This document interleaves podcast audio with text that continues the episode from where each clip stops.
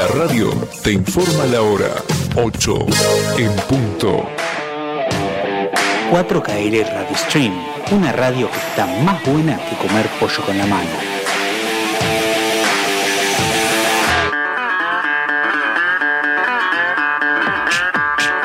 Sentate en el inodoro que aquí llega Apochoclolipsis Now.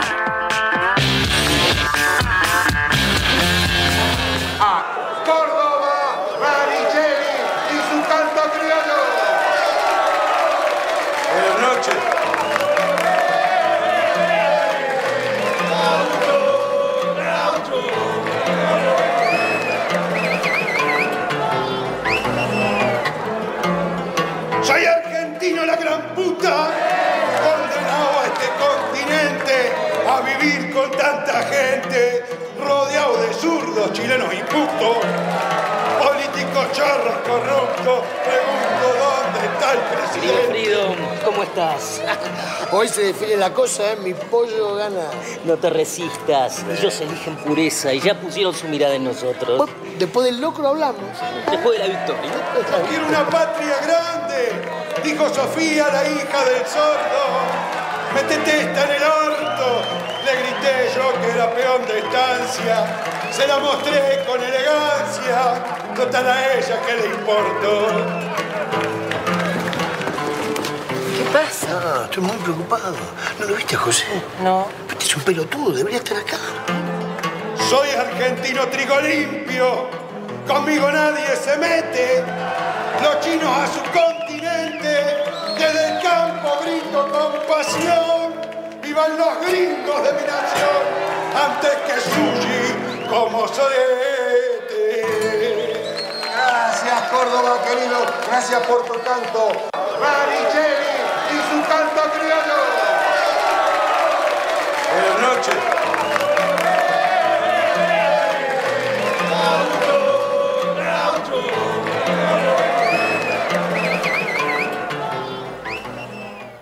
Una película es o debería ser como la música. Debe ser una progresión de ánimos y sentimientos. El tema viene detrás de la emoción, el sentido después. Stanley Kubrick.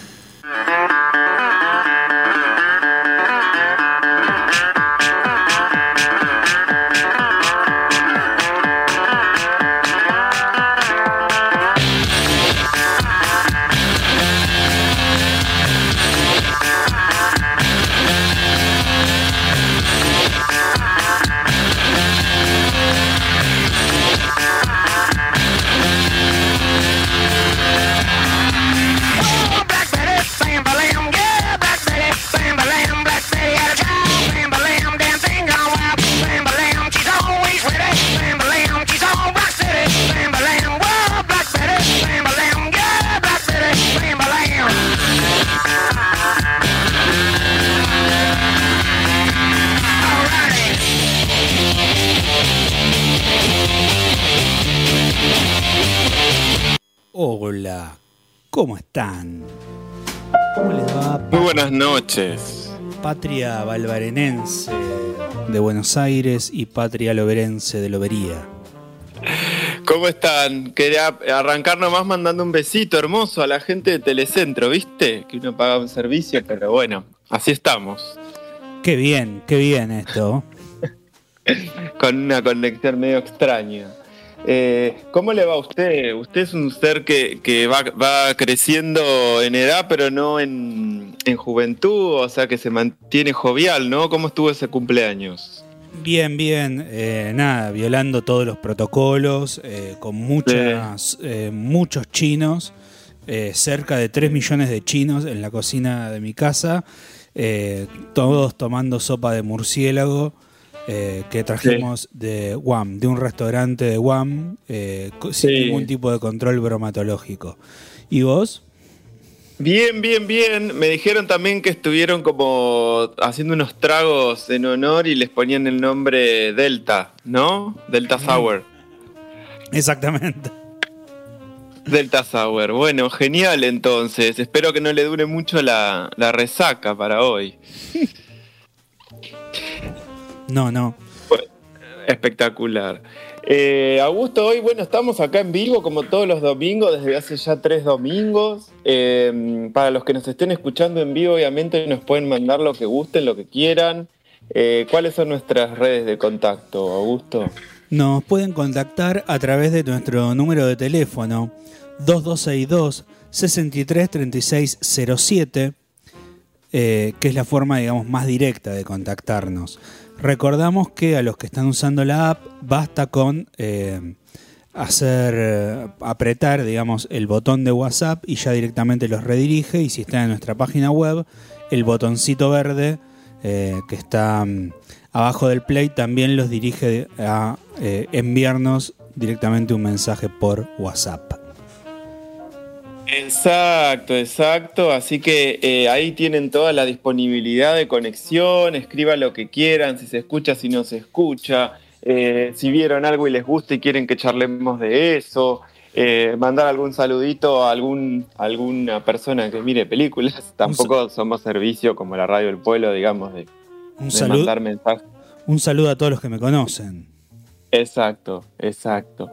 Y bueno, arrancamos con tu voz muy, muy madura, diciendo unas palabras muy maduras, eh, ¿no? De, de alguien importante para el cine moderno que es Stanley Kubrick. Exactamente, el señor Stanley Kubrick, eh, un, un prócer de- del video, con películas Del como- video, de la- del video. Ya, ya te está cayendo una, una legión de gente eh, a pegarte. ¿Qué? ¿Qué? Stanley, y el, mira, el gato, hasta el gato te dijo, ¿qué haces estúpido? Video y Kubrick, no pegan. No, a estoy decirle, gato. no. Estoy eh, barajando el celular. eh, estoy haciendo muchas el cosas, aunque no lo parezca. Y bueno, se me, se me filtra por ahí. Se te chanfleó. El, eh, bueno, el gato te retó, ¿viste? Eh, Pero bueno, re- recordemos algunas de, de estas películas excepcionales. El Doctor Strange Love con nuestro queridísimo Peter Seller. eh, La Naranja Mecánica. El Resplandor. ¿Estás Tirati. escuchando? Ahí va. Eh, ¿Y sabes cuál es la última? Que encima es una de mis preferidas, pero es intensa. ¿Cuál? A ver. Te le doy una pista, mira, actúa, actúa un matrimonio de Hollywood que se separó después de esa película, mira. Eh, Mónica y César. Eh, Mónica y César, no, Mónica y César hicieron la versión de Señor y Señora Smith, los dos, como Ah. si fueran Brad Pitt y Angelina, pero no, eh, no, no es esa. Te doy más pistas. Ella, colorada, ojos claros, australiana. Él nunca envejece. De hecho, hay sospechas de que sea un androide. Eh, Eh, a Tom, ver. Tom Cruise Sí, correcto. y Susana Jiménez. No, no, con las uno se sabía. Acabas de tirar alto dato que no se sabía, lo descubriste. Pero bueno, estamos hablando de ojos bien cerrados. eh, una maravilla para mí. Yoko eh, cinematográfica. Ah, no, no. Eh, la- No, le estás pifiando, ¿no? Eh, bueno, también no, no, eh, destacar eh, Nacido para Matar, creo que se llamó en español, ¿no? Full Metal Jacket. Eh, no, nombro, yo nombro las que tengo presentes porque siempre me han gustado y tomo como referencia, ¿no? Y Barry Lyndon, Barry Lyndon que para nosotros, por lo menos los que trabajamos en iluminación, ha sido una referencia impresionante porque el tipo se le cantó iluminar absolutamente todo con velas y les podemos asegurar que son, lo que está iluminando son las velas, algo bastante difícil. Eh, y que obviamente tuvieron que mandar a fabricar un lente con un diafragma que se bancara tan poca entrada de luz. Sí, un, ¿no? cero, un Eh, diafragma F0,4. Más o menos, sí. Eh, y, y bueno, y salió esa maravilla, que puede gustar o no gustar, como pasa con este estilo de directores que van marcando un estilo de autor, que todos obviamente tienen presente también de Shining, porque digamos la verdad, también se volvió parte de la cultura pop desde que hasta Los Simpsons, ¿no? Se Sí. supone que todo lo que hace Los Simpsons está bien, todo lo que parodia a Los Simpsons Y por estaría bien. por lo menos son lugares comunes, digamos, lugares a los que, que se supone que forman parte de la cultura general. Sí, sí, sí, sí. Aunque se la han jugado, ¿eh? Cuando ese capítulo maravilloso donde aparece John Waters junto con Marge Simpson. Eh, Muy pocos deben conocer a George, pero en otro momento, a John, perdón, no, George John Waters. Lo, lo hablaremos en otro momento, pero para mí John merece destacarlo. Lo que pasa que es un ser complicado, ¿no? Con esa divine y esa, prim- esa actriz trans, eh, transvesti comiéndose una cosa extraña. Eh, uh, sí, muy, muy controversial el querido Jim. Eh, pero bueno, eh, si hay alguien que, que para mí uno le, le sigue poniendo altura a lo que dice, es Stanley. Después están la- la- cada uno cómo puede afrontar o cómo le puede gustar o no lo que propuso, ¿no? Claro. Eh, él, en cada una de sus espacios cinematográficos que generó, porque sus pelis realmente crea espacios sí. no quiero, no, cuac, vamos a decir Odisea 2001 en el espacio, eh, sino que todas, ¿no? Y, Eh, y hablando de fotografía, también un, un toque importante con el tema de la simetría en los planos. La composición la simétrica. simetría, correcto, con la simetría, con la composición simétrica, eh, con la composición tácita, es decir, hay mucho que se estudió y que se sabe y algo que no se sospecha, de que en muchas de sus películas hay mucho mensaje eh, escondido, eh, sobre todo en El Resplandor, Eh, no hace muchos años hay un documental sobre la teoría de, de Kubrick. Sobre, un poco hablan sobre esto de que saben el mito urbano casi confirmado de que el hombre nunca llegó a la luna y que lo que vimos es una filmación. Entre esos mitos se dice que Stanley Kubrick dirigió ese segmento. Eh, y, y se entiende que hay partes de indicios de eso, como él no lo podía decir, obviamente lo intentó decir en El Resplandor, en una de sus escenas. Ah, sí, quedaste enganchado. Pues te reinvito a mirar El Resplandor y busques en qué momento te dicen, sí, sí, yo grabé ese momento, yo filmé ese momento. Just- justo en el Eh, en- momento, vamos a espolearlo porque Sí. la gente no puede más. En el momento en que Jack Nicholson dice hay que matarlos a todos, esa es una clara referencia a que el hombre jamás llegó a la luna. Eh, claro, y que lo tomaste vos como muy a pecho, y Sí, es como tu es mi, frase, es mi frase de cabecera. Yo casi Claro, que, claro. que he construido mi vida en base a la premisa hay que matarlos a todos. Exacto, pero bueno, no, no es tan as- es así, pero no tan así. Mire nuevamente el resplandor. Igual lo que le estamos diciendo es muy difícil, chicos, ni yo me di cuenta. Tuve que ver posteriormente un documental que hay específico que estuvo hasta nominados a los Oscars. Sonó muy leonino, Sí. el ni yo me di cuenta. No, sí, ¿no? Fue como muy Sí, raro lo que dije. Muy cho. Eh, muy- muy porque cho no, no, es que justamente para es real, pero en realidad qui- quien por ahí me conoce además quise como justamente eh, mostrarme que soy muy muy rubio, o sea, eh, no, o sea, no me di- nunca me hubiera dado cuenta, yo no me doy cuenta de nada. Y en esta película, si yo no hubiese visto el documental, eh, y hubiéramos estado complicado. Sí, eh, yo hubiera estado complicado, por lo menos. Eh, así que los invitamos a ver el documental. Yo lo estoy buscando porque mm, siempre busco por directores. No me estoy acordando quién lo dirigió, pero los que son muy fanáticos de Stanley y se acuerdan el número de la habitación principal donde sucede todo en el resplandor, así se llama el documental. Bien, no bien. sé, lo sacan, ¿sí?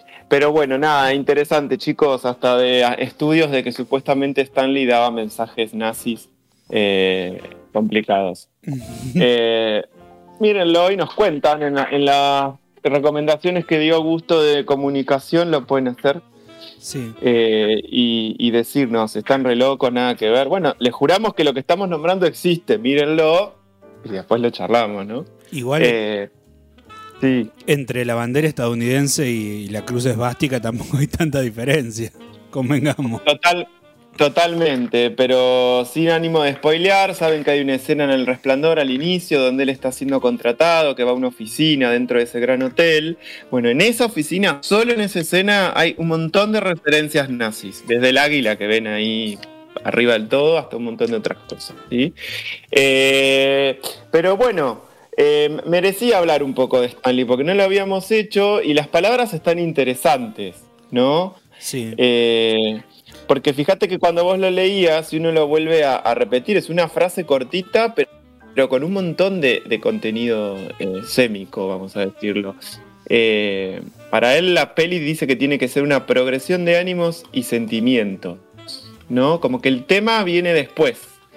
Eh, como que el tema viene detrás de la emoción y el sentido viene después, te dice. ¿No? Eh, y bueno, habría que ver sus pelis para ver si condice lo que está diciendo con lo que hizo. Podemos coincidir o no. Eh, Exactamente. así que bueno, En pero en principio, digamos, es un autor que sabe manejar muy bien la- las emociones. Sí, claro. Sí, sí, sí, ¿no? Sobre todo en ese, esa peli que vos también te referencia mucho y hace unos programas hasta pusimos la banda de sonido, que es La Naranja Mecánica. Eh, ahí habla hasta un poco del control de las emociones, ¿no? Sí. En, en esa peli. Y- Eh, Y de hecho yo creo que tampoco es casual el hecho de que elija eh, a Beethoven, un romántico, cuando precisamente es el romanticismo el que propone este, esta especie de, de safari emocional, de obra de arte como safari emocional. Correcto, correcto. Eh, y bueno, pero también estamos en la obligación de avisar que es un estilo de director que cuenta historias que, digo, me ha pasado a mí por ahí cuando antes, antes de estudiar y demás, de querer verlo y decir, pará, porque a mí me han vendido gato por liebre, en el sentido que por ahí uno espera algo con cierta espectacularidad. ¿no? Y la historia empieza a ir por otro lado y que hay que prestarle atención porque es un ser que, le, que entendió el lenguaje cinematográfico, a mi parecer, y lo utiliza a morir, ¿no?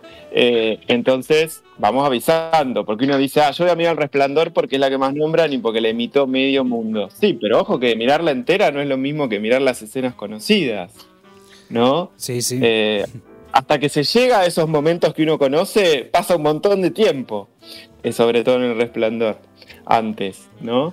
Sí. Eh, así que bueno, eh, esa era la idea, arrancar con... Antes igual arrancamos con algo que les pudo haber llamado la atención para quien no vio la película, ¿no? Con este audio extraño. Eh, ¿De qué, qué estábamos escuchando? Contanos, Augusto. Estábamos escuchando eh, un fragmentito de eh, Pájaros Volando, eh, un cantor de las cosas nuestras, haciendo una, una payada eh, en una película sumamente delirante, eh, escatológica, acota acá el Vaya. eh, Sí, y sí, sí, claro. y nada, a mí me, me- me- siempre me causa mucha gracia porque es como el, el macho argentino llevado a la máxima caricatura. Con todo, digamos, el... Una peli que se hizo en el 2010, ¿no? Sí, sí. Que, que tiene una dupla inimaginada y que un poco los, los levantó, sobre todo a uno de ellos, de vuelta, porque estaba venía medio para atrás, que era Luis Luque, Exactamente. ¿no? Y eh, junto a, exactamente, al querido Capusotto. Eh, no obstante, este director antes, con Capusotto, había hecho, y con Luque, eh, Soy tu aventura, que es destacable también. Son unas pelis muy bizarras. Inclus- exactamente, inclusive actúa en Pájaros Volando. eh, Sí, Es el que hace, digamos, del trosco permacultor. sí. Es el, eh, y es inclusive, mirá qué dato te tiro, el, tipo que eh, creó la llama que llama, En Néstor, vos decís el director. el director de, de Pájaros Volando. Claro, Néstor Montalbán, Montalbano estamos hablando. No. no. Ah, El director de. ah, no, el director gui- se llama Néstor Montalbano. Perdón, perdón, el guionista, el guionista. Ah, vos hablas de Damián. Damián, sí. Exacto. Que es el trosco, digamos, de Pájaros Volando. Claro, Damián es otro humorista que siempre se, se llevó bien con este estilo de humor y que obviamente tiene sentido lo que está escrito por él, ¿no? Y que hay que dirigirlo a Dieguito, ¿eh? Yo sé que no es fácil dirigirlo a Dieguito Capusotto. Eh, y aunque no lo crean, el mismo director de Pájaros Volando, te voy a tirar una, que te- pero no la, no la tenés esta. A ver. Eh, este mismo director dirigió la película de Soledad y Larguirucho. Eh, Eh, para que vea lo multifacético que es este señor. Obviamente, igual la peli tuvo tres directores. Uno de ellos fue mm, eh, García Ferré, eh, Sí. pero el- uno de los tres directores fue Néstor Montalbano. La última que hizo fue una que yo no puedo creer que, que lo dejaron hacerlo directamente, pero que es, creo que es juntar pájaros volando, soy tu aventura, y de pronto sacaron una peli que se llama No llores por mí, Inglaterra. Eh, es impresionante. O sea, mi- yo, si no la viste, Augusto, no sé qué estás haciendo en este mundo porque te va a gustar un montón.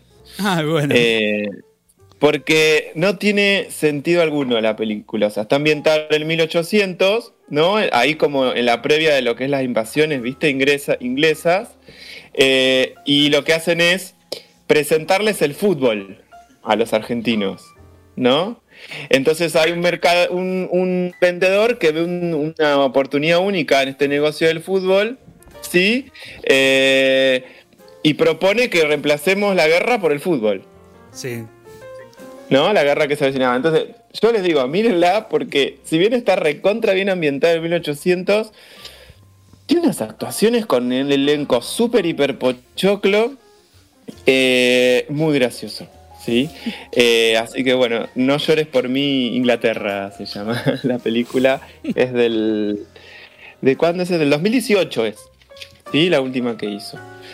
Eh, pero bueno, era para que no se asusten, ¿no? Que decían, bueno, esto arranca con una payada medio rara, veníamos de un bloque o de un espacio de, de escuchar música eh, local y estas cuestiones, y dice, ¿qué pasó? ¿No? Eh, así que vamos a aclararle que es parte de esa película. Una obra maestra esa fallada. Claro, está, bueno, está buenísimo. Eh, y bueno, antes eh, vamos a hacer una recomendación, Augusto, como hacemos todos los, los domingos, los programas, antes de ir con temas más, más centrados o más específicos de lo que es los próximos estrenos. Eh, y bueno, el que vamos a hablar hoy se viene lo que es un despertar de un personaje que en los 90 pudo haber marcado a más de alguien que en los 90 eh, los vivió posadolescencia o un poquito más, eh, que, los dejaban mirar pelis de terror y que marcó un, un, ser sobrenatural que pegó más de un susto, representado por las abejas, por el bicho de las abejas, y que tenía un gancho en una de sus manos y que había que decir su nombre tres veces frente al espejo para aparecerlo. No sé si te voy nombrando estas pistas, te va diciendo algo. Frankenstein. Eh, mm, no, está medio hecho pedazos, sí, eh, con pedazos de hecho, pero no, no, no, no. Eh, estamos hablando de que allá nomás estamos cerquita de el estreno de una secuela, ¿eh? va a ser la secuela de una peli que allá por el 92 supo asustar un montón de personas, a mí me asustó, pero después, porque en el 92 tenía, no tenía la edad para ver pelis de terror, aunque las miraba medio escondidas yo con mi abuela, las pelis de terror. Eh, esta no llegué a verla hasta más grande. Y estamos hablando de Candyman, Exactamente. ¿no? Se le puede venir a la mente las escenas de no lo digas, no digas su nombre, lo decís tres veces, se te pudre todo, ¿no? Eh, y es esto, es una, un asesino sobrenatural que, que va a aparecer eh, cada vez que lo nombres, ¿no es cierto? Pero en el 92 tenemos un, una, bueno, un lugar donde una- un estudiante para hacer una investigación decide invocarlo, como estas pavadas que hace la gente en las películas de terror, que nunca, nunca se le ocurriría. Eh, lo, lo trae al mundo de los vivos y empieza a hacer una masacre. Es muy tentador. Yo lo he dicho varias veces frente al espejo y. Sí, sí, y yo creo que por lo menos lo que conozco de vos, creo que una vez yo fui al programa Tu Casa y vi sangre, no sé si habrá sido algo producto de eso, eh, de que ha habido masacre ahí. Eh, en, la, en la secuela lo que vemos en, en el tráiler hay algo interesante y por lo que estuve investigando, viste que, tanto en los espacios de, mm, artísticos y lo que tiene que ver con la cultura y los nuevos géneros y formas de la cultura se tratan de adoptar en la forma de expresarse y hay algo que está bastante tomado, pero que viene desde siempre, que es el término de la gentrificación. ¿Lo tenés presente ese término? ¿Es estas sombras hechas con papeles? No. No, perdón, me dio risa, pero po- podríamos buscarle el sentido. No, no. La, la gentrificación es un término que no lo toma, el- que no es del cine, ¿sí? sino que tiene que ver con un proceso de rehabilitación eh, que se da a ámbito urbanístico y social, ¿no? Por ejemplo, tenés una zona urbana que está como venida abajo, que está Ah. como redeprimida, ¿sí? Y hay un proceso de gentrificación donde se la, se la rehabilitan como un rehab, ¿no es cierto? Lo que pasa, que Estoy producto como de ese rehab, ¿qué hace? Que todos los que viven en ese lugar los manden a volar. Claro, estoy como Zulander, que, que le decían. Sí, la verdad, sí, que sabías leer mente y era bulímica. ¿no? Soy bulímica, Eh, puedes re- leerme. Claro. Exactamente. Entonces, ojo que se toma mucho de esto y es un término que lo tenemos muy presente, ¿no? Que Sí. sucede mucho, inclusive en Argentina, ¿no? Pero bueno, en Estados Unidos sucede sobre todo, ¿no? Las historias que conocemos de los latinos que han tenido que ir cambiando, emigrando de barrio porque llega gente con más plata y les, y les acomoda el barrio y les sube los... Gritó alguien, ¿eh? Gritó alguien, yo escucho que gritó alguien. ¿eh? Sí, sí, Eh, es Candyman, no te asustes. Está acá. Ah, mandale saludos. Eh, entonces, eh, lo que va a suceder en Candyman de, este- de esta secuela es, en el barrio donde se produjo esto en el 92, se sucedió una gentrificación, un poco como para hacer una especie de saquemos todo lo que había antes, y vuelve a suceder esto con la gente que habita ahí, sin saber que en ese lugar había quedó enterrado este muchacho, ¿no? Este, esta- este mito. ¿Sí? Es un poco la idea de, de cómo revi- revivirlo.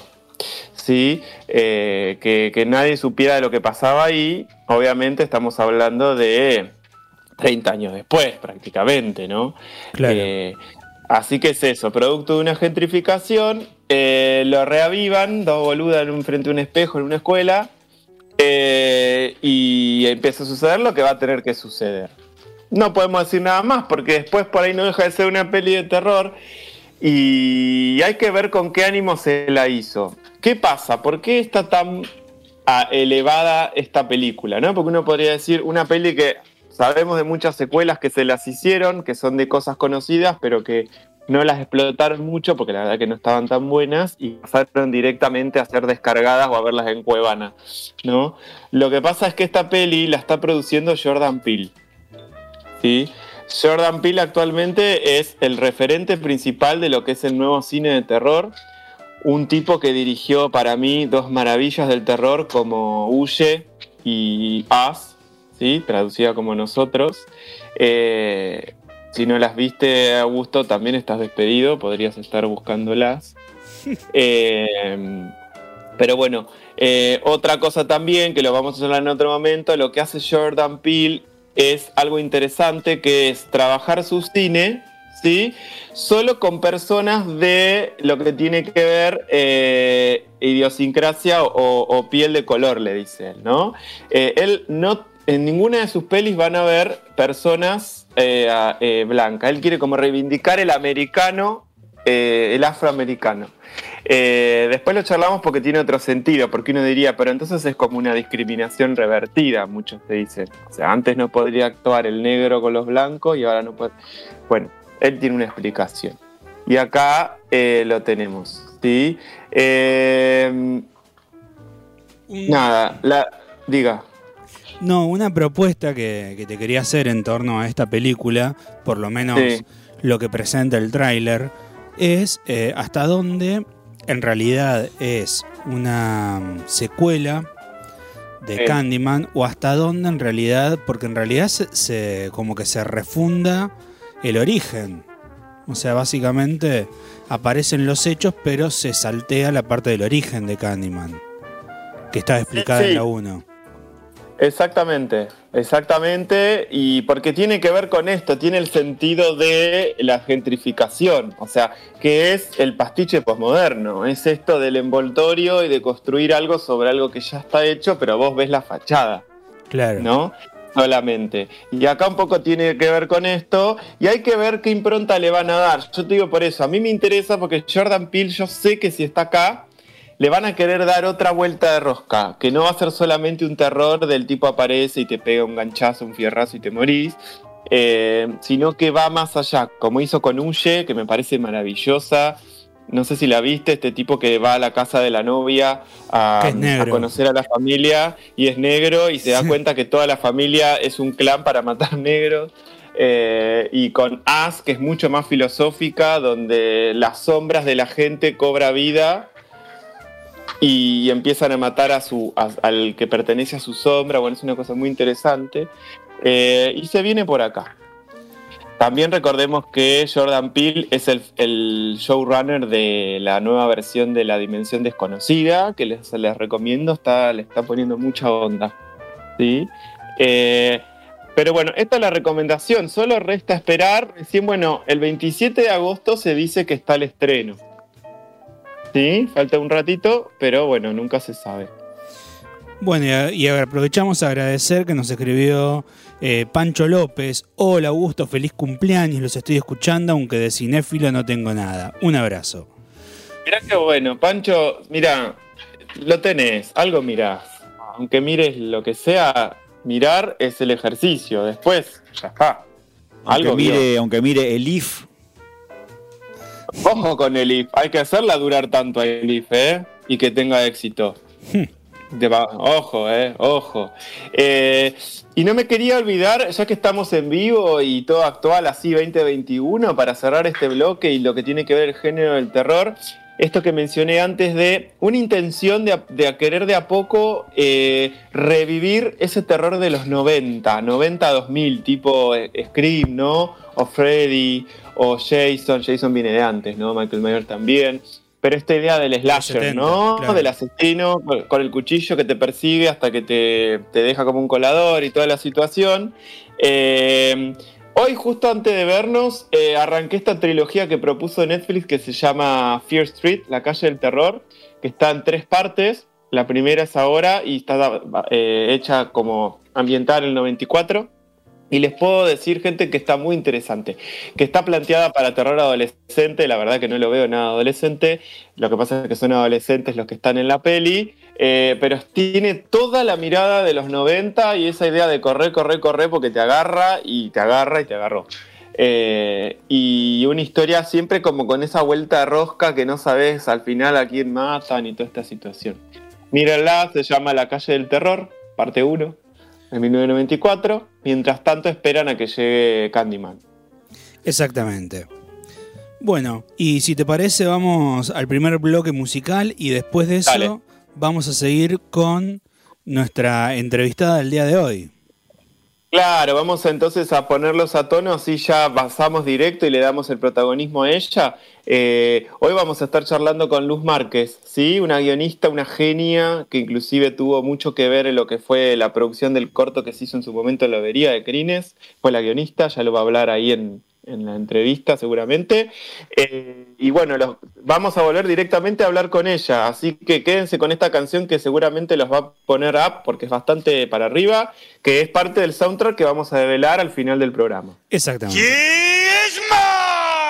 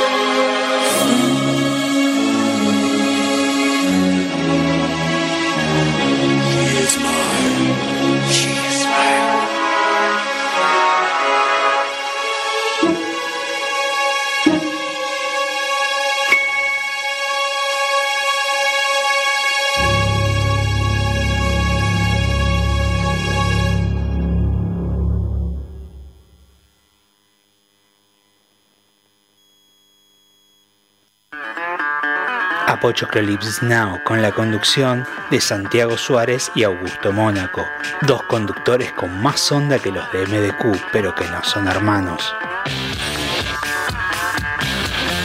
Bueno, bienvenidos entonces nuevamente a este bloque donde ya lo hicimos conocido porque eh, buscamos, eh, ahí estamos persiguiendo y, encontramos gente increíble.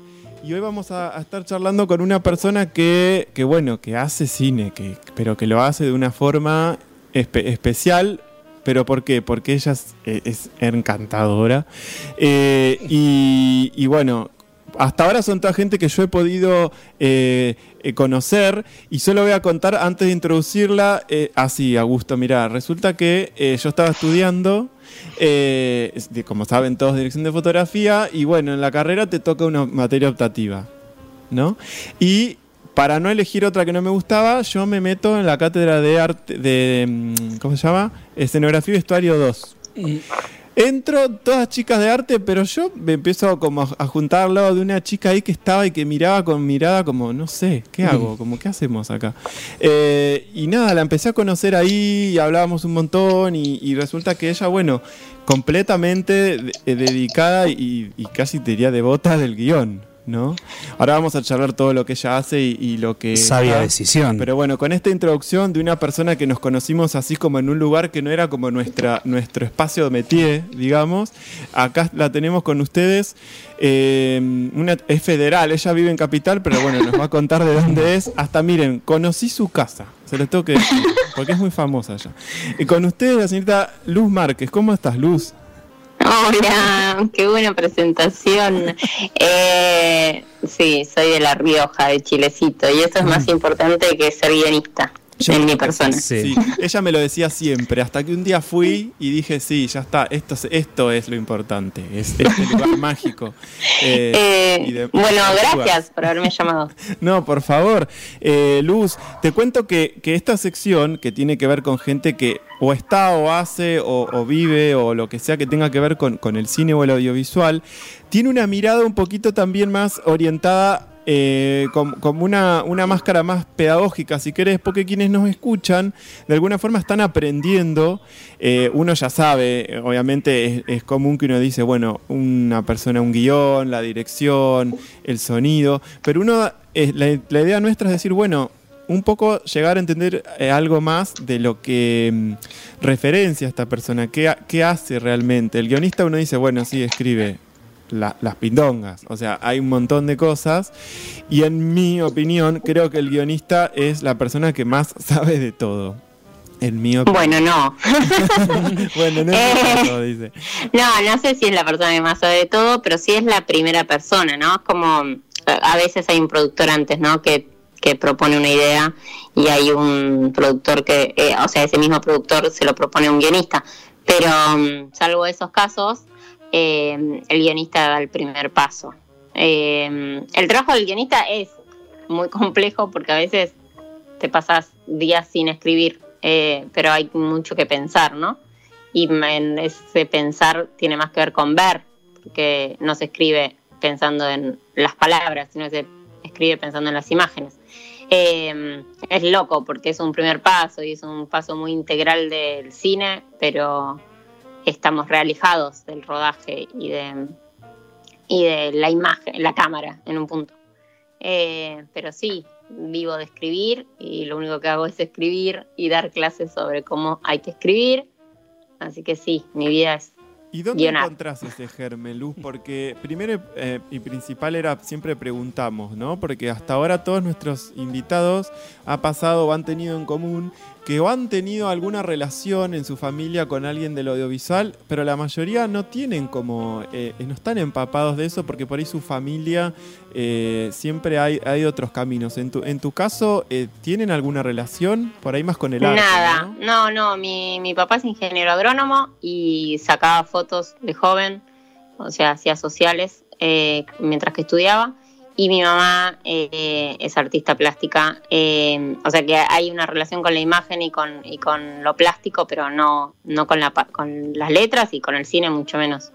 Eh, en mi caso, yo veía mucha televisión de chica, mucha, mucha, mucha, mucha, y, y escribía en diarios íntimos. Desde los nueve años que escribo en diarios, muy querido diario.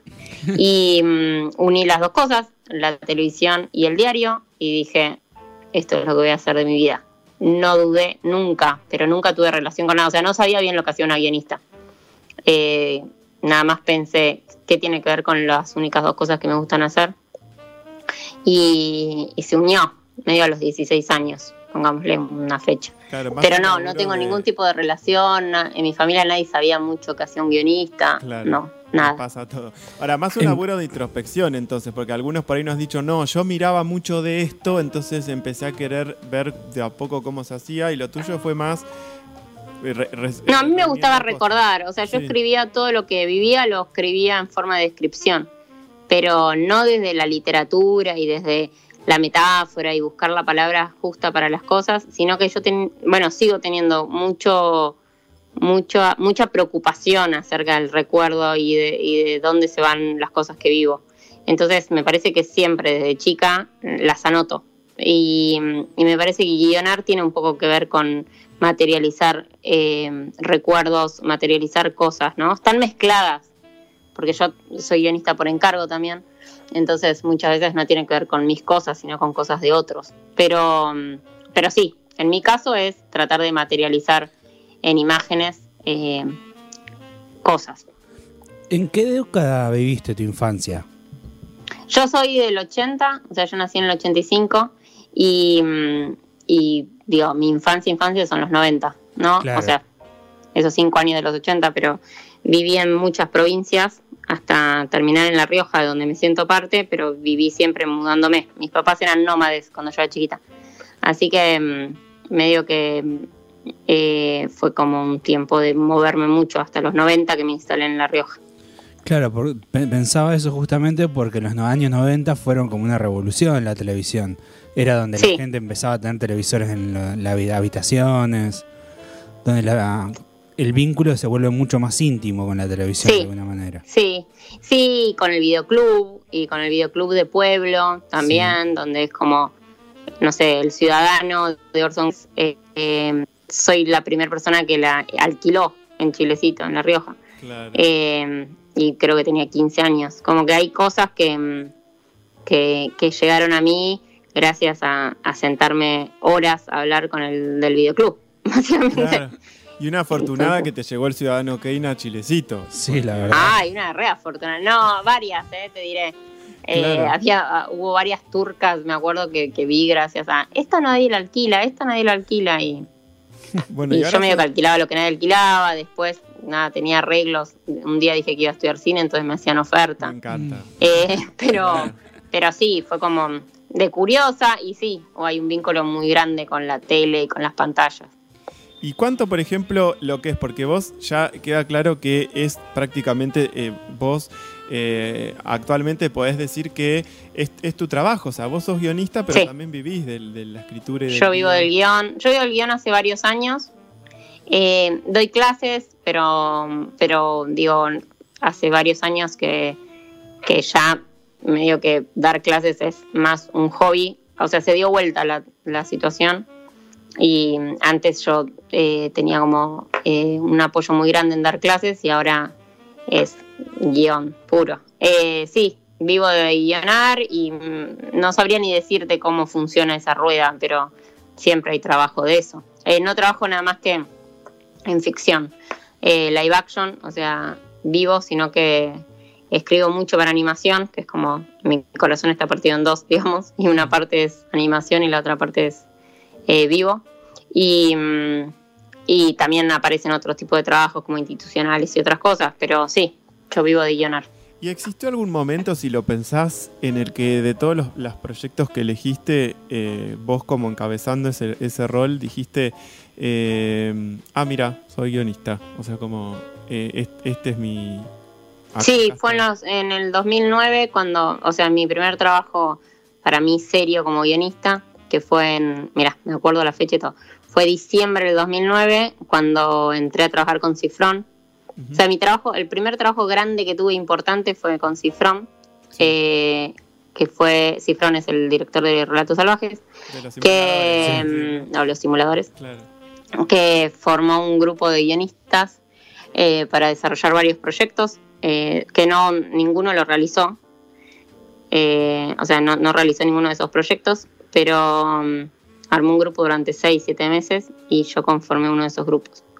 Y, mm, y ese fue para mí la primera vez que tuve un sueldo fijo de guionar, para guionar y, y me considero, creo que me considero guionista desde hace muchísimos, muchísimos años, pero desde ese día dije, wow, eh, esto se volvió serio. ¿Y crees que encontraste algún proyecto hasta ahora en el que vos decís, eh, te sentís guionista, pero no desde, desde lo que es eh, cobro algo, sino como acá está mi, acá está luz? Eh, sí, creo que sí. Creo que en todos hay algo mío, en todos. Eh, hay algunos que tienen más mi impronta, hay algunos que son míos, digamos, porque no sé, ahora tengo una serie que ganó un desarrollo y que es el 50% es mío, o sea, la idea fue eh, mía y de otra persona, entonces ese es mío. Sí, pero en todos hay algo muy luz. Eh, en alguna medida, algunos se vuelven más universales y, y, y viran para otro lado, pero sí, creo que en todo, en lo bueno y en lo malo, ¿eh? O sea, algunos tienen errores muy luz también. Lu, yo eh, te cuento, soy profesor en letras, eh, estudié comunicación social y estoy dando en la escuela técnica justamente la materia guion.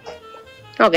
Eh, me gustaría también, como para mostrarle a, a los chicos y a los oyentes de acá de Lobería, cómo es el proceso de escritura de un guion.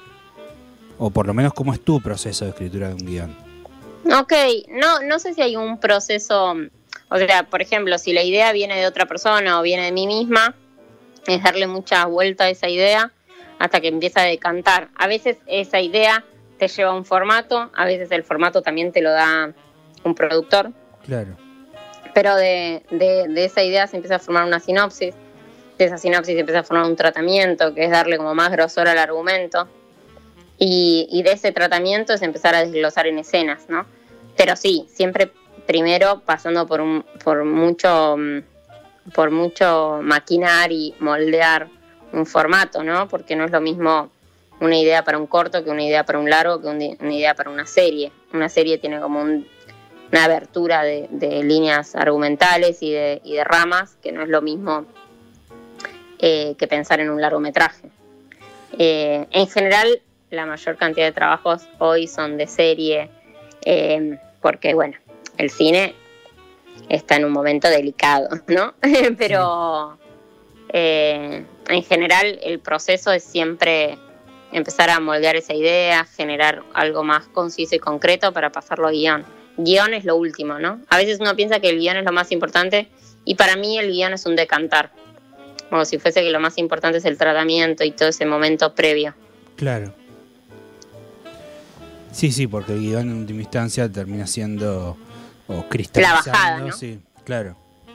lo que en principio ya estaba en el tratamiento. Claro, claro, claro, claro, claro. Que puede cambiar y tiene y gana grosor y gana diálogos y gana un montón de cosas.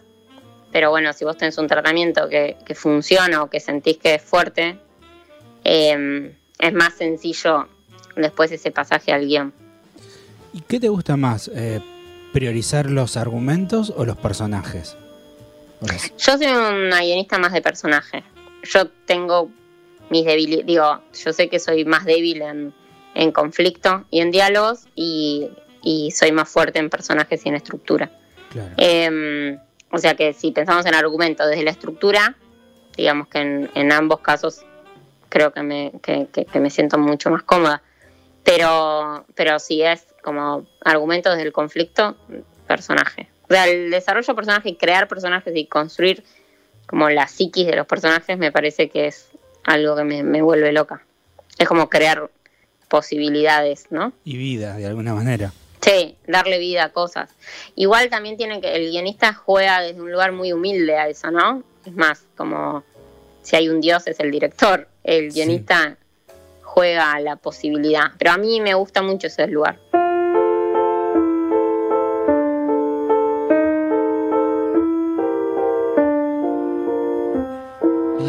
La lune trop blême pose un diadème sur tes cheveux roux. La lune trop rousse de gloire éclabousse ton jupon plein trou. La lune trop pâle caresse l'opale de tes yeux blasés. Princesse de la rue, sois la bienvenue dans mon cœur brisé. The stairways up to la butte can make the wretched sigh,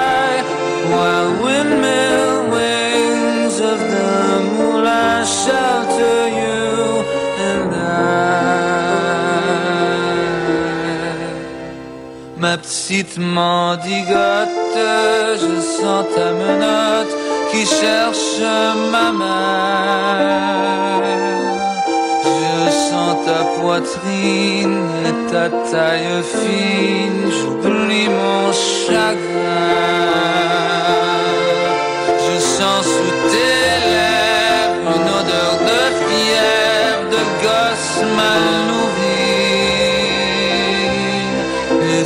Ta caresse, je sens une ivresse qui m'anéantit.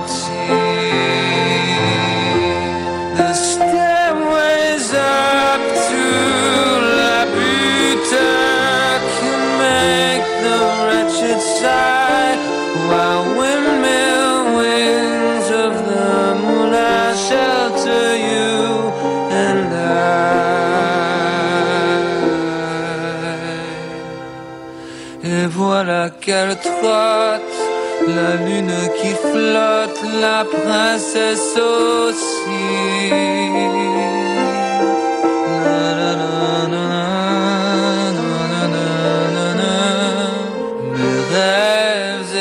Na,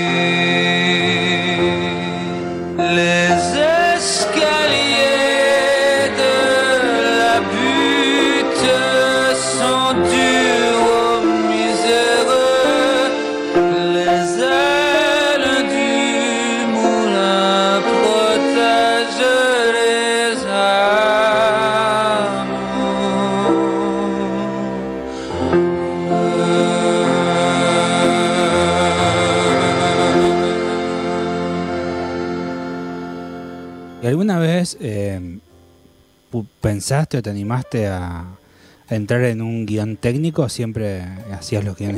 No, o sea, una sola, digo, dirigí varias veces, pero una vez eh, dije, bueno, listo, necesito un corto porque quería probar cosas y no me, que era, quería probar eh, técnica mixta, que era filmar y mezclarlo con animación Claro. y que tenía, estaba como encaprichada con una cosa muy técnica, que era hacer 3D mezclado con, con vivo. Y, y nada, ahí me paré como directora y tuve que hacer un storyboard y digo, hay un montón de procesos que tuve que hacer. Pero la verdad que no me interesa, no, me siento cómoda. El rodaje me parece un lugar hostil. No sé, no me, no. Quiero estar en mi casa escribiendo con la compu. Me gusta porque yo te, conozco, esa, es tu postura real, oficial, siempre. Siempre me gustó. Creo que las veces que te vino un rodaje que compartimos, ¿te acordás? Eh, Eras un Sí. ser, eras un ser eh, lindo, pero que se notaba que Horrible. querías estar en tu No, la pasaba re mal. Sí. La paso pésimo. Ahora, Sí. entendemos, viste, que no es fácil, la verdad, la explicación en, en los pocos minutos que charlamos de cómo es todo el proceso o trabajo de un guion. Pero a mí lo que siempre me llama la atención o me atrae es cada uno, hasta la persona que se sienta a escribir una carta, eh, se sienta con una postura y a veces hasta con, te podría decir, con un ritual. ¿Vos tenés algún ritual o, o o va cambiando? Yo tengo que tener la casa linda, tiene que oler rica, tiene que tener flores en general, tiene que haber plantas, eh, tengo que tener muy bien el escritorio. Escribo en el escritorio y escribo en la cama, eh, pero en ambos casos tiene que estar todo como alrededor muy ordenado. No puedo escribir en lugares caóticos. Eh, si hablamos de algo muy Ideal. superficial, ¿no? Sí, y lo ideal, porque no es que siempre te pasa eso. Claro, claro, claro, claro. No me gusta escribir en oficinas ajenas a mi, a mi entorno, o sea, no me gusta ir a una productora a escribir. Me pasa, pero muy poco, digo, en- me pasa un 20% de las veces, como muy poco lo que me, me sucede. Eh, pero bueno, ahora con la pandemia me ayuda mucho porque se escribe por Zoom, Claro. entonces estoy en la misma posición, pero con un Zoom abierto. Eh, pero si hablamos de ritual, el entorno tiene que ser como gratificante. ¿De qué signo sos, Luz? Libra, Libra, claro. Claro, somos La belleza venusina. con ascendente, con ascendente en Sagitario. Sabes que, que estaba haciendo esperar esta pregunta, pero me gusta porque ya la hicimos a otros y fueron respuestas eh, lindas. Creo que va a salir eh, clara tu respuesta, pero cuando metemos como la, ast- la astrología con el cine, por ejemplo, yo digo que soy eh, foquista con ascendente en DF y luna en reflectorista. ¿Vos, vos tenés algo así o todo, todo en guion? No, todo en guion. Tenés el sol, la luna y, y el ascendente. O sea, Sagitario me lleva a un lugar que es muy mm, de docente, ¿no? O sea, yo sé que tengo la docente mezclada en... O sea, yo no... Yo doy guion, enseño guion si guiono. Si no estoy guionando, medio que no quiero dar clase. En general, digo, doy clases hace 15 años y nunca, nunca no estuve guionando, ¿no? Claro. pero pero sí, sí siento que la docencia y el guion están muy mezclados, como me retroalimenta, ¿no? Veo, veo cosas en, en lo que escribo que me llevan a dar ejemplos, no sé, hay como toda una cosa muy mezclada y si pienso en un ascendente sí está mezclado el guion con el con la docencia. Pero, mm, pero en términos de proceso soy puro guion. Puro guion. ¿Y qué es lo que te pasa a vos con respecto a la animación? Porque también desde, desde el- el- el- lo que yo te he conocido, no es algo de siempre. Vos lo fuiste como un No. amor que fuiste creando y que se te nota, ¿eh? que respirás ese amor por animación. Pero ¿qué es lo que a vos te convoca a querer escribir para este formato? eh, que, no es algo tan convencional todavía, ojalá. No, pa- para mí igual el mundo eh, vira eso, ¿eh? Digo, hay mucho trabajo ahí, eh, hay algo como mucho más accesible. Si pensamos en un mundo en pandemia, eh, la animación puede ser como el camino a todo. Eh, pero la animación apareció justamente porque hay algo del, del director de cine con mucho ego y que se, no, se cree como que se lleva al mundo puesto. Eh, que, que- que en- el director de animación no lo tiene porque el director de animación eh, depende mucho de, del, de- de- del ilustrador. O sea, no hay ningún director de animación que haga todo, ¿no? Entonces, me pasa, el director tampoco, ¿eh? Pero hay algo como de más integral, como más horizontal en los procesos de animación. Y después me pasa que eh, el dire- es como está creando un universo, ¿no? Hay algo del- de la animación que es crear mundo real, y distin- no sé, como eh, no tengo que pensar en un- una, pro- o sea, una producción con un presupuesto enorme para pensar en ciencia ficción. En animación es el mismo presupuesto para algo de ciencia ficción como algo Claro. Sí, sí, fantástico. sí, como- me parece como más, eh, no sé, me, me, me, me da mucha curiosidad. El mundo de la animación me parece eh, increíble, la construcción de personaje, eh, lo físico de los personajes. No sé, como dejas de ser humano. No sé, hay algo ahí que me vuelve loca. Pero sí, no, no fue, no, no fue de mis inicios, digo, me- es algo de los últimos 10 años, por ejemplo. Pero, pero sí, me, pasa eso, me da mucha curiosidad eh, la mente de la gente que hace animación, creo. Claro, qué loco, ¿no? Eh, uno piensa que en realidad el guionista mm, prácticamente no le tendría que importar si va a ser eh, animación. Se escribe distinto, ¿eh? Ah, eso, eso me interesa. O sea, no, no es que se escriba distinto, o sea, si, si, si vos ya que das clase, digo, no es que se escribe distinto, sino que sos más detallista. ¿Viste la idea del guion de hierro? En la animación el guion de hierro es así, hierro, o sea, sí. no podés dudar en un guion, tiene que ser eh, súper concreto. Hay más descripción, es más claro, eh, o sea, no, no- nada lo dejas en un lugar ambiguo, ¿viste? Es como Claro. todo, todo está mucho más definido. Eh, es muy es muy leve la diferencia, lo noto yo porque me doy cuenta cómo escribo animación y cómo escribo pensando en un actor, ¿no? Claro. Eh, yo repienso en el, en el actor, esto lo va a definir el acting, ¿no? En algo que, Sí. que, que- que- que va a estar filmado. En cambio en animación lo escribo con detalle. Claro, sí, sí, porque no hay ningún actor que construya el personaje. No, o sea, con los diálogos obviamente gana peso el tono y todo, pero en general el, el guion de animación vuelve en el momento de la animática. Ahora yo estoy con un corto de animación que ganó un premio, con un guion que ya escribí, y ahora que está en proceso de animática estamos reescribiendo diálogo, porque no queda bien, porque no cae en los lugares donde debería caer. Entonces, eh, en un proceso de storyboard o de animatic volvés a ver diálogos, cosa que antes de que sean grabados, ¿no? Qué hermoso. Qué, her- qué hermoso, digamos, todo ese proceso. Yo- la verdad que imagínate que estamos en un pueblito de, de 12.000 habitantes y esto del cine para nosotros es toda una novedad. Eh, así que, nada. me Creo me igual que hoy en día eh, hay algo que llega más a todos lados, ¿no? Como eh, antes tener una cámara era una cosa de unos pocos y ahora creo que con un celular puedes construir un montón de cosas. Bueno, hay películas muy conocidas hechas con iPhone, ¿no? Como creo que, que es verdad eso que decís, pero que se volvió como más accesible. Sí. Sí. Para mí escribir guion lo escribe cualquiera igual, ¿eh? No necesitas...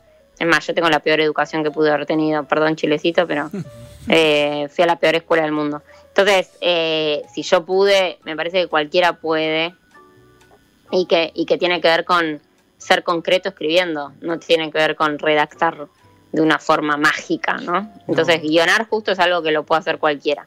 Ya no me parece lo mismo con dirigir, donde necesitas un liderazgo, necesitas ser muy concreto, necesitas tener una seguridad diferente. Pero guionar para mí es algo que es entrenamiento puro. Es más, te diría que, digo, leyendo varios libros y entrenando el músculo y teniendo gente que te lea, porque necesitas esa lectura de alguien que, que, que- que te, que, te, que, te, que te dé una devolución. Pero para mí es algo muy accesible, estés donde estés, ¿no?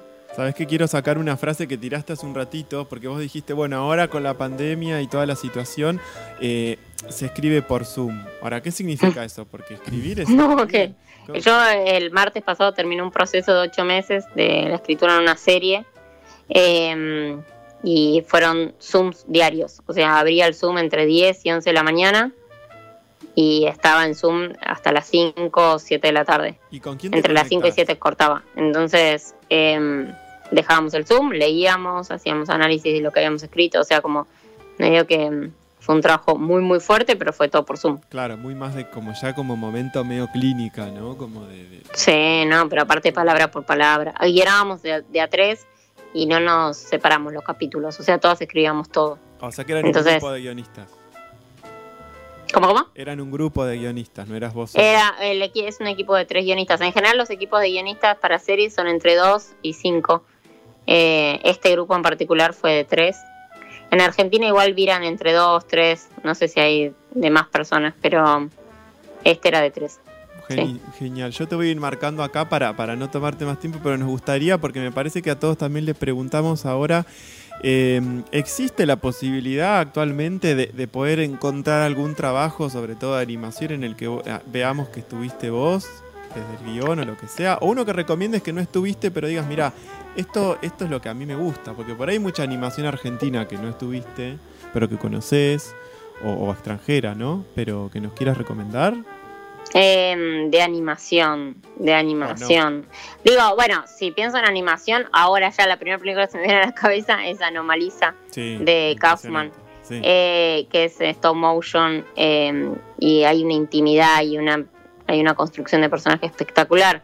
Eh, cosas mías, no, me da vergüenza, no, no me gusta eh, hacerlo. Bueno, vamos a decir que no pero, lo hiciste vos, pero ¿Cómo, que- cómo? que- digo, no digamos por ahí si querés que vos ayudaste en el proceso de escritura, pero producciones locales hay millones, eso queremos decir, que hay un montón de animación acá, pero que no se Sí, está- sí, sí, sí. Argentina, eh, animaciones argentinas, hay muchas. Hay mm, una serie que se llama Petit, que es muy buena, de, de mm, una producción chilena-argentina, que está en Pacapaca, que es muy buena, Petit. Eh, entonces está tratando de pensar en alguna animación adulta también, porque no hay que pensar que la animación es infantil, es un lugar donde cae el planeta entero. hablar, sí. Eh, Porque que Argentina no se me viene a la cabeza ahora. Digo, Saramela es espectacular lo que hace. Eh, hay, hay como muchas cosas espectaculares en Pacapaca, pero no se me viene nada a la cabeza, ¿no? Obvio. No, pero tiraste bastantes y está bueno. Es nosotros tomamos nota para después poder de alguna forma desde la red social recomendar. Esto obviamente está dirigido a lo que es eh, eh, la ciudad acá de Lobería, pero tiene proyección también a todos lados, ¿eh? así que Porque está saliendo por streaming en realidad. Exactamente. Eh, así que es para recomendar. Eh, a ella le da vergüenza, pero ya que le da vergüenza, si ustedes quieren ver algo escrito puramente por luz, miren el corto que hicimos hace unos años acá, Crines, ¿sí? Que, eh, pobre, fue una, una suicida que me dijo, se nota que, que sos de F, dámelo, y se tomó el tiempo de ayudarme a escribirlo. Eh, y, y bueno, es un corto que es eso, que está bien guionado y que es visualmente, te das cuenta que... Hermoso, visualmente es muy hermoso ese corto. Eh, así que nada, lo vamos a mostrar también de vuelta para quien lo tenga, porque está hecho acá también. Pero bueno, hemos charlado con alguien que ven que está actualmente desarrollándose en esto, que, que trabaja, que es guionista, que la primera que encontramos que coincide su sol con su luna, que ya ella respira guion. Eh, y que bueno, que mm, obviamente mil gracias Luz porque es un tiempo muy valioso, porque todo tiempo es valioso ahora, pero el que estés con nosotros mucho más.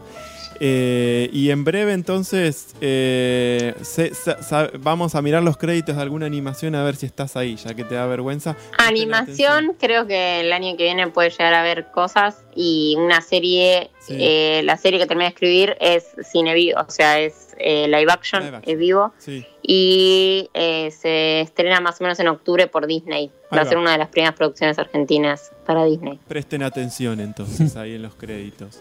Eh, Luz, muchísimas gracias nuevamente. Un- muy lindo escucharte de vuelta. Siempre, siempre nos vemos como muy sí, es muy lindo escucharte, Santi. Muchas gracias por haberme llamado. Gracias a los dos. Eh, fue un gustazo. Bueno, eh, Luz, que estés muy bien y que sigas muy bien.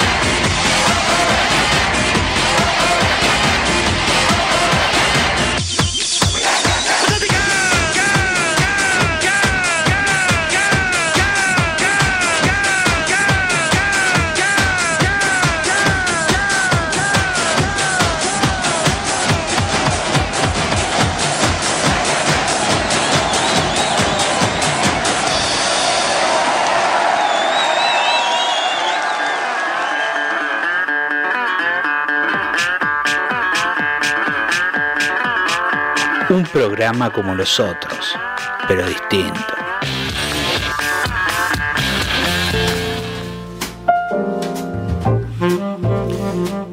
Bueno, bueno, Welcome bueno.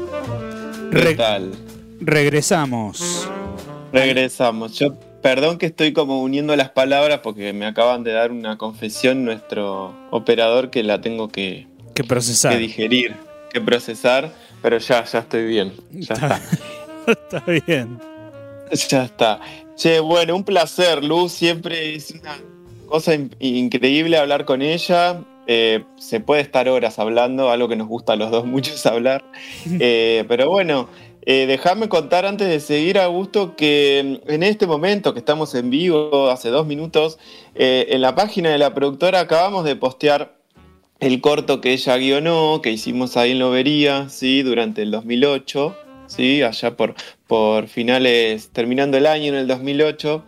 Eh, un- una producción, la verdad que, que súper, súper linda, súper piola, porque mm, lo que fue la, la municipalidad entera, la ciudad estuvo a disposición, eh, todo fue un sí, entonces era- lo vería en un momento fue Hollywood, porque nos recibían con todo vitoreadas y, y toda la recepción hermosa, y de pronto los bomberos nos hicieron la lluvia, y Edesur nos, nos fue a hacer la bajada directamente a un poste, metimos un caballo al cementerio, nada, cosas que... O sea, Acá nada más lo podés hacer. eso. Claro, eh, así que nada, eh, siempre fue una experiencia maravillosa. La- el 80% del equipo técnico era extranjero y volvieron a sus países y siempre charlo y, me- y siempre la anécdota es lo bien que lo pasamos ahí. Eh, los actores, bueno, ah, están por otros lados también y siempre se acuerdan. Y Luz fue la única que nunca fue a Lobería eh, y, y guionó también esto. Y sí, y bueno, se salvó en última instancia de, de haber sido perseguida por la fuerza policial loberense. Que eh, justamente, claro, vos traes a colación lo que hablábamos con Seba Mega Díaz la otra vez, pero cuando fuimos nosotros, que éramos un montón, nunca nos paró la policía, era Seba el tema, o sea, que lo paraban a él, las veces que fue por su peli, a nosotros, nada, entrábamos, me acuerdo en su momento, a- a- al ya no existente Gambrinus, Sí. y, y éramos la sensación. o sea, las la, la productora me decía, ¿qué, qué está pasando? O sea, que me están tipo atendiendo tan bien. Eh, porque todo el pueblo sabía que estábamos dando vuelta. Y bueno, hicimos un poco de lío. Estamos hablando de que tipo cortes, hicimos lluvia, eh, metimos gente en el cementerio de extras, eh, metimos caballos. Y, y el comentario con Luz era que Luz nunca pudo ir. Yo le mandaba fotos, se imaginaba la situación. También filmamos en Arenas Verdes. Eh, con, la anécdota de que justo donde se nos ocurrió plantar la cámara eh, había un lobo marino muerto, todos tapados hasta arriba de la cara porque no se podía estar del olor. Eh, eso siempre se le acuerda a los chicos. Y bueno, lo que van a ver es algo que se filmó en 16 milímetros, que se lo transfirió a digital, entonces van a ver una imagen que, bueno, que estamos en vías de, de di- de digitalizarlo mejor, pero no deja de, de perder ese encanto que tiene el grano fílmico, los paisajes que captamos de Lobería, ese árbol que van a ver que no lo pueden creer que existe, no sé si sigue existiendo ahí en la pileta municipal. Eh, y, y nada, hay cosas maravillosas. Así que un gran recuerdo. Y como vieron, Luz eh, está full, no para de escribir, ella da clases también. Y bueno, presten atención a Paca Paca, como decíamos, miren los créditos, va a salir ahí seguramente, Luz Márquez. Genial. Y qué bueno Genial. esto de poder compartir producciones loberenses. También, claro, sí, Sí, ni sí. hablar. Eh, pusimos como referencia este corto porque lo mencionamos, obviamente a la brevedad y con los permisos de sus correspondientes directores y propietarios de, la, de los proyectos, iremos, si se puede, ofreciendo, ¿no? Eh, cosas, pero bueno, siempre hay que pedir permiso a la propiedad, digamos. Sí, sí, como Eh, corresponde a personas Como- que se manejan dentro de la legalidad como nosotros.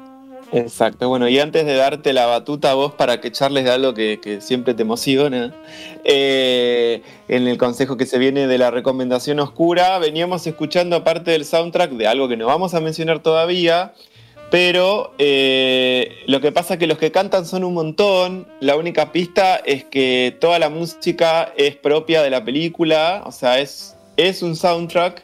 Eh, la otra pista que vamos a decir, está buena la idea que tuvo el director de agarrar música de distintos momentos del mundo de la época y aplicarlo a un momento específico que es ese París de Toulouse-Lautrec del principios del siglo pasado, eh, con la adaptación de una novela de La Dama de las Camelias.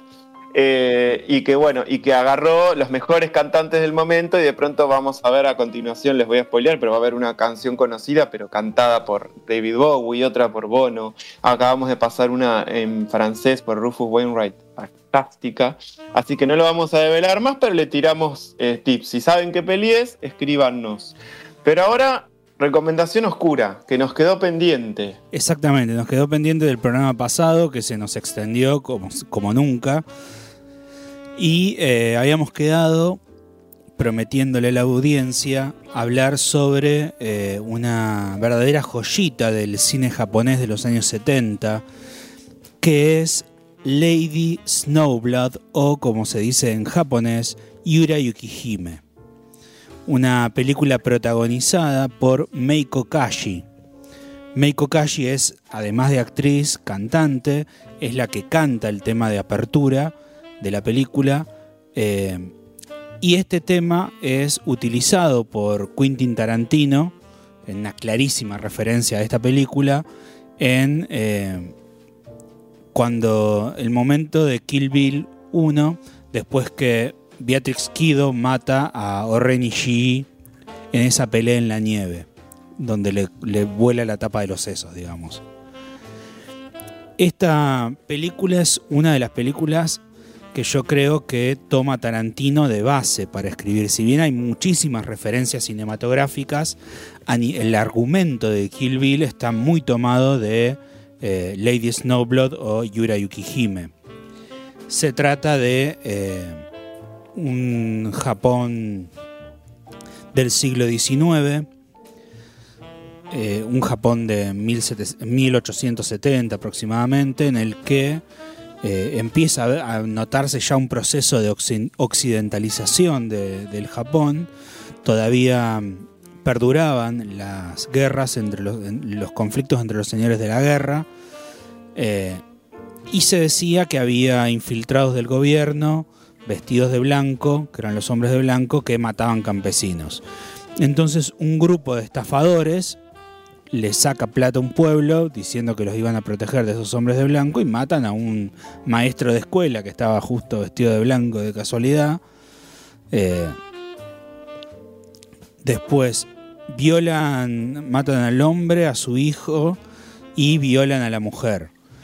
Uno de ellos eh, se la lleva a vivir con él como una especie de, de esposa a la fuerza y ella lo termina matando. Va a la prisión y en la prisión eh, empieza a tener, digamos, relaciones sexuales con todas las personas, con todos los hombres con los que puede para quedar embarazada, cosa que logra. Tiene una hija y muere durante el parto.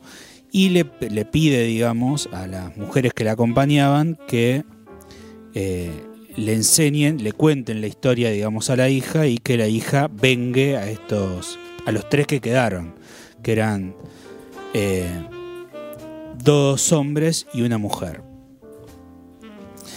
Esto, digamos, eh, hasta los planos son una clarísima, tienen clarísimas referencias a, en Kill Bill, por ejemplo, ese famoso plano casi nadir, contrapicado casi nadir, con eh, la, el rostro, digamos, eh, en esa especie de semicírculo, viendo cómo, lo, cómo, digamos, los tipos que generaron todo ese, ese dolor. Algo parecido a lo que pasa en la capilla del paso, en Kill Bill 1. También eh, estos fotogramas congelados, donde aparecen los nombres de los personajes, obviamente la pelea con Katana, inclusive el nombre Snowblood, que significa eh, nieve cubierta de sangre, nieve ensangrentada. Sangrienta, sí. Eh, también nosotros al final de Kill Bill vemos la sangre cayendo sobre la nieve en el momento en que le vuelan la tapa de los sesos a Orenishi y el nombre clave de Orenishi es Cotton Mouth, o sea, boca de algodón, jugando también con los colores blanco y rojo, que son además los colores del Japón. Es verdad. O sea que hay una relación eh, íntima, digamos, entre, entre los dos films. En este caso, además, en Yurayuki Hime, eh, algo interesante es que tenemos un narrador al estilo de, de capítulos de, de novelas occidentales. No tenemos una narración lineal, sino que está constantemente yendo y viniendo en el tiempo. O sea, hay una reflexión eh, muy, muy interesante acerca del montaje y cómo se, se organiza el relato a partir de la historia. Nosotros, digamos, contamos la historia eh, de una forma lineal, pero en realidad el relato no está ordenado así. Eh, Claro. Hay información que la vamos recuperando. Por otro lado, aparecen esta, aparece esta problemática, digamos, del Japón de fines del siglo XIX, que ya mencionamos, que es la occidentalización. Recordemos que eh, sobre todo China y Japón eran dos países eh, bastante cerrados en principio. Y bueno, de hecho los países europeos dijeron vamos a abrir la China a cañonazos. Y de hecho fue lo que hicieron. O sea, el Occidente y también Japón entraron a China por la fuerza. Y en el caso de Japón, nada pudieron hacer los samuráis contra eh, las ametralladoras europeas. Así que estuvieron un poco también forzados a occidentalizarse y también hubo corrupción de, de las élites de poder, etc. Así que también tiene ese trasfondo político. Inclusive tiene una segunda parte Yurayuki Hime. También con Meiko Kashi. eh, interesante, aunque a mi criterio eh, la 1 es... No. Es por lo Es menos... la one. Sí, es bastante más entretenida. Eh, algo parecido me pasa con Asumi, que está la 2, la 2 está buena y de hecho me, me parece que es bastante... mm, que en la 2 de reto- y, y en la 2 de Yurayuki Hime usan recursos similares, como para hacer una segunda parte que está buena, pero eh, Claro. es como que eh, no llega a tener el- la, el- la- la potencia argumental que tiene la 1. Claro. Ahora, eh, orientame vos porque acá vos sos el experto. La segunda parte encima, la segunda entrega, es como bastantes años después, ¿no es cierto? Sí, sí. Eh, la segunda entrega juega, digamos, con, con la idea de que el, el malo final, el jefe final con el que se enfrenta, eh, Sí. en realidad no murió, sino que era un hombre disfrazado. Y entonces, bueno, como que le- se re- se- esa venganza que parecía concluida se reactiva. Bien, bien. Eh, Ahora, ahora ella como actriz está actualmente eh, trabajando. Sí, Tiene sí, es- de este año, pero el director no, porque se murió en el 97 y lo último que hizo fue en el 88. Exactamente. Sí, Meiko Kashi es eh, una celebridad en Japón. Sí, Es y voy a retomar dos cosas que... que- ah, bueno, bueno, está bien. Sí, sí, es un buen, igual es un buen ejemplo, es un buen ejemplo. No sé si Meiko no la tengo actualmente si no envejece como Nacha, pero... eh, pero voy a tomar dos cosas por ahí para terminar de explicar algo que está bueno y, y recomendarle que la miren. Eh, ¿Cómo explicarías con tus palabras a alguien que, te, está escuchando y, por ejemplo, tu, nuestro compañero oyente que dijo que no sabe nada de cine, lo que es un plano nadir? Bien, un plano nadir es un plano desde el piso. Imaginémonos que la cámara está, el camarógrafo está eh, en el piso, boca arriba, con la cámara, digamos, mirando hacia arriba. eh, o sea, en un, sí, un, an- o sea, un ángulo recto de abajo hacia arriba. Sería lo contrario del plano cenital, que es el plano de arriba hacia abajo, tipo planos de arquitectura. Exacto. A mí siempre me gusta explicar este tipo de, de- de angulación. De pronto, si pensar que la cámara es nuestros ojos, es como si me tiraran el pasto a ver el cielo. Exactamente. ¿No? Eso es un Sí. plano Nadir. Se usa mucho también, por ejemplo, cuando eh, un grupo de personajes está buscando un tesoro, por ejemplo, y de repente descubren y la cámara está desde adentro del pozo mirando la cara de asombro de los personajes, pero no se ve que hay adentro. Exacto. Ese es el típico uso del un plan gran- Nadir. Bueno, si nos venimos más acá, quien utilizó a morir esos planos fue Breaking Bad. Sí, Exactamente. Breaking Bad los utilizó muchísimo. Sí. Y por segunda parte, para darle el compendio a esto, si bien todo lo que contaste y lo, lo que vos lo, lo- lo mandaste contemporáneo y lo pusiste con la historia de, de esta peli del 73, creo que sí, del 73, eh, cuando uno piensa en Kill Bill, directamente Kill Bill es un homenaje a esta peli porque el, el hilo de la historia va por lo mismo. O sea, hay una mujer con sed de venganza Sí. porque le, le- hicieron algo a su familia. Con un proceso de entrenamiento, igual que en Kill. Bill. eh, con ¿Cuántas películas? Eh, y demás, y que bueno, y que siempre va a estar la discusión, yo está todo muy rico todo, pero yo siempre voy a defender la segunda, amo más la segunda, eh, de, de Kill Bill.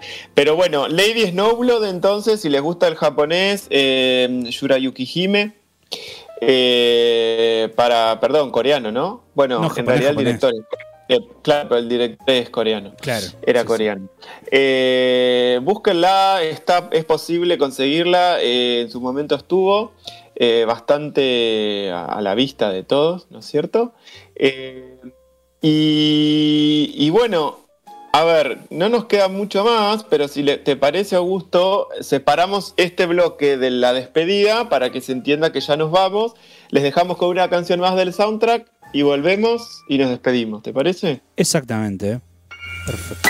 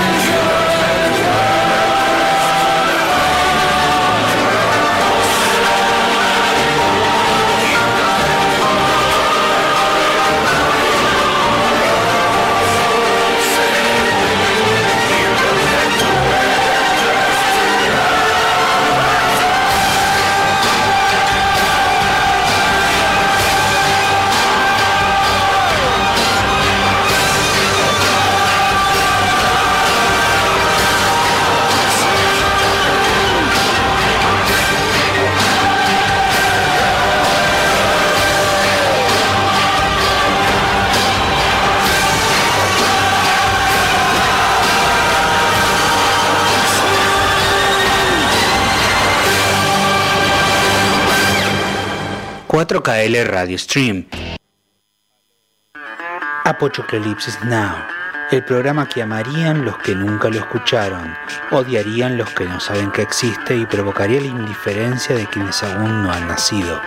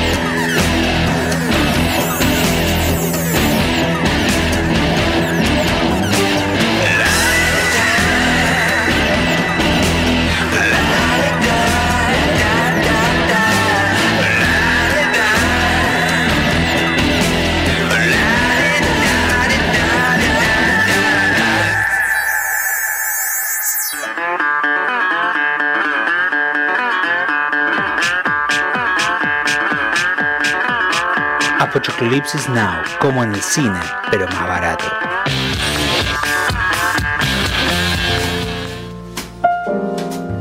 Volvimos. Volvimos. Por última vez. Exactamente. Estamos Exactamente. en el aire. Vimos, estuvimos escuchando parte del soundtrack que vamos, que recomendamos, de la peli que ahora vamos a mencionar.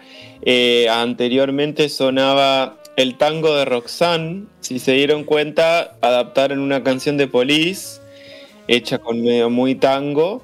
Eh, y último, antes de regresar, vimos una versión de Children of the Revolution cantada por Bono, de YouTube. Eh, vamos a seguir tirando pistas, si te parece. Augusto. Eh, mira, esta peli que, que la, a ver, la planteé yo porque es de los musicales que no soy muy amigo.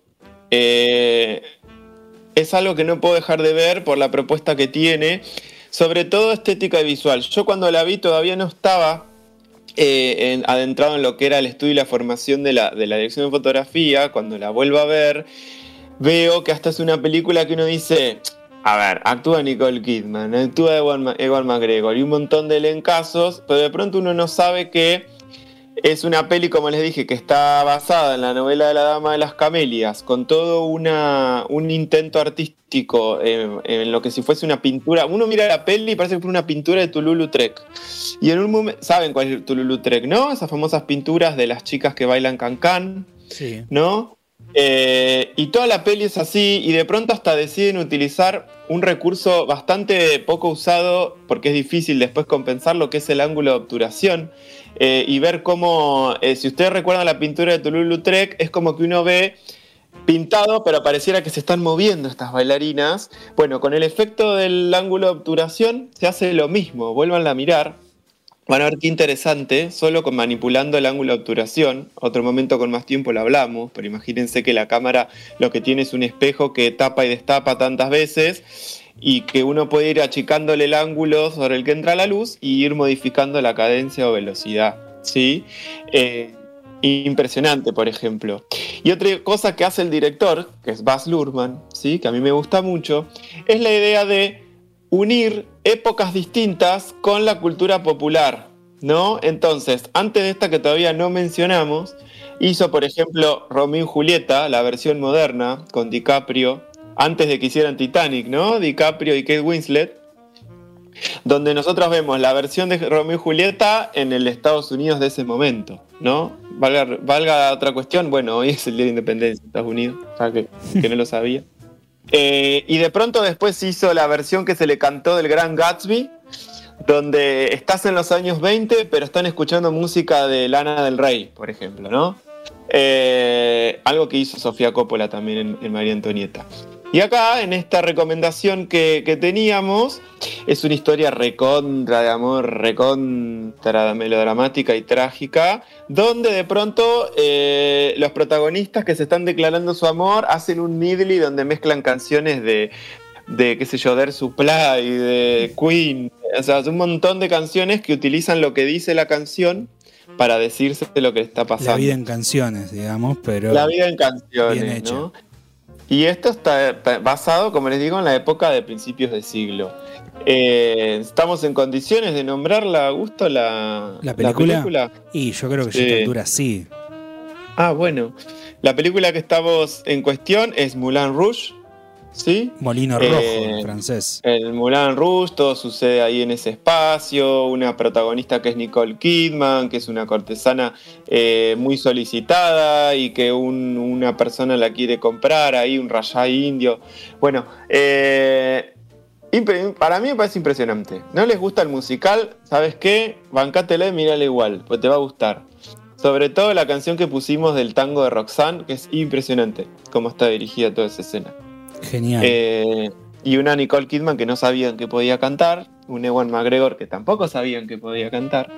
y con él nos despedimos, con un tema de Ewan McGregor de la peli, muy, muy gran momento, que lo juntan a- con Aleja- Alessandro Safina, que es un cantante tipo Andrea Bocelli de ópera, eh, y hacen una versión de Elton John de Your Song.